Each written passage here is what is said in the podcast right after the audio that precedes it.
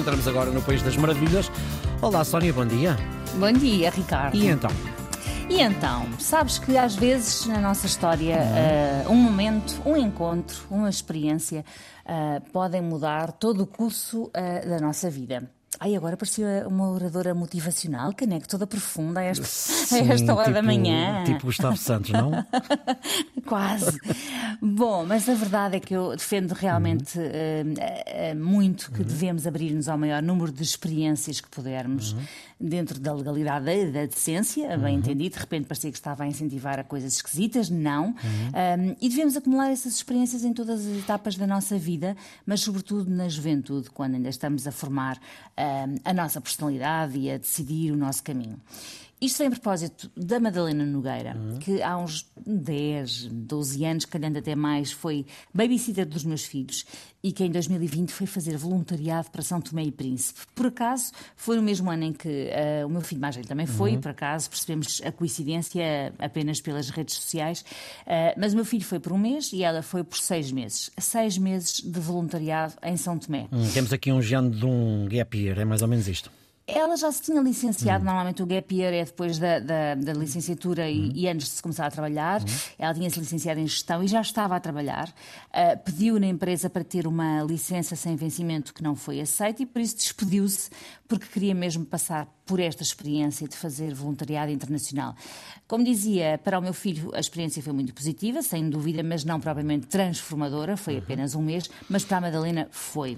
Nós, entretanto, perdemos o contacto, os meus filhos já estavam crescidos para precisarem de babysitter, mas de vez em quando ia vendo as publicações da Madalena no Instagram e percebi que os seis meses passaram e que ela continuava sempre a publicar fotografias de São Tomé e de trabalho feito com crianças lá. Uh, até que um dia percebi que ela e mais duas amigas tinham criado uma associação lá em São Tomé de nome Kelé, que significa acreditar, hum. e que visava apoiar as crianças no seu ensino e formação. Gosto mesmo deste nome, Kelé. Já Kelé. agora, quando é que nasceu a associação?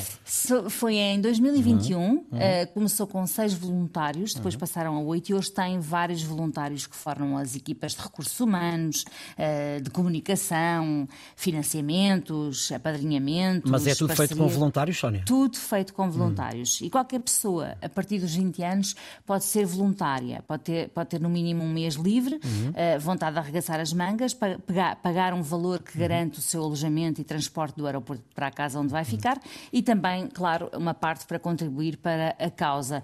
Uh, não é muito, mas, uh, mas é, é, muito, é muito fazível, digamos assim. E, e, pronto, e partir para São Tomé. E, e que tipo de trabalho é que aquela faz?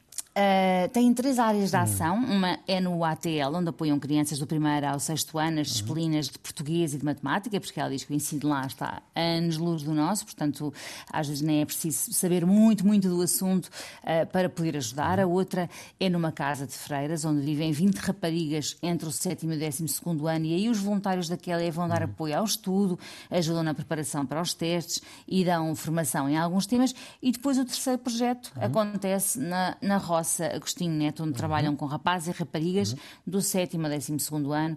Um, também ajudam a estudar, mas depois também tem uma componente de formação em que todas as sextas-feiras se fala de vários temas que vão dos direitos humanos à igualdade de género, sustentabilidade, tecnologia, uhum. etc. Não é só no caso dela, quando todas as vezes que acontecem estas coisas e se fala de voluntariado ainda por cima desta forma, eu tenho sempre a mesma dúvida, mas vou perguntar em relação a ela. Ela vive de quê, sendo voluntária? Uh, bom, isso é uma boa pergunta, porque acho que basicamente ela teve, claro, aqui um apoio da família, uhum. uh, mas depois também têm conseguido já alguns financiamentos uh, e no ano passado conseguiram o estatuto de ONGD, Organização Não Governamental para o Desenvolvimento. Uhum. E agora, com este estatuto, podem candidatar-se a financiamentos maiores, podem fazer parte daquela lista de ONGs a quem uhum. podemos consignar uma parte do nosso IRS. E o objetivo é continuar a crescer e começar a remunerar algumas pessoas, porque é naturalmente diferente a disponibilidade de uma pessoa voluntária, por muita vontade que tenha, e a de uma pessoa que está uh, empregada efetivamente na ONG. Não, Sónia, quantas pessoas, quantas crianças, não é pessoas, quantas crianças é que estão impactadas na, na, na, naquela lei?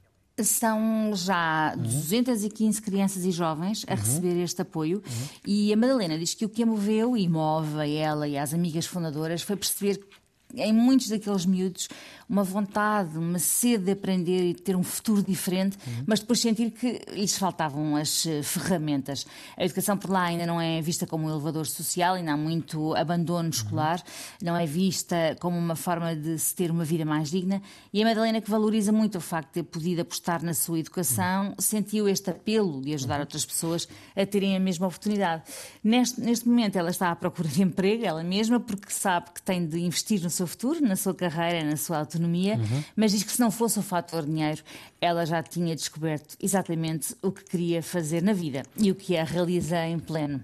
E, portanto, pode ser que um dia aquela E tenha margem de manobra para permitir que a Madalena viva apenas para os outros uhum. e que esses outros sejam cada vez mais a terem esta mão que os eleva para um futuro melhor. E isto leva-me, sabes, ao início uhum. do programa uh, de hoje, que é há de facto experiências que parecem ser só isso, um momento, uma viagem, uh, uma bagagem que queremos ter na nossa vida e de repente se tornam elas mesmo a nossa vida.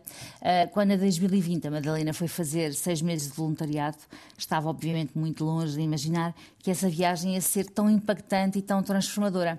E é isso, essas surpresas que nascem das experiências a que nos propomos são fascinantes e inspiradoras. Confesso que não consigo acrescentar mais nada àquilo que acabaste de dizer, porque disseste em rigor aquilo que tinha em mente. E de facto, às vezes, como começaste até ao princípio, uma viagem às vezes pode. A viagem, não estou a falar só do aspecto físico, estou a falar até uhum. do aspecto espiritual, pode mudar, eh, pode mudar, pode mudar tudo. tudo. isto. É verdade. Uhum.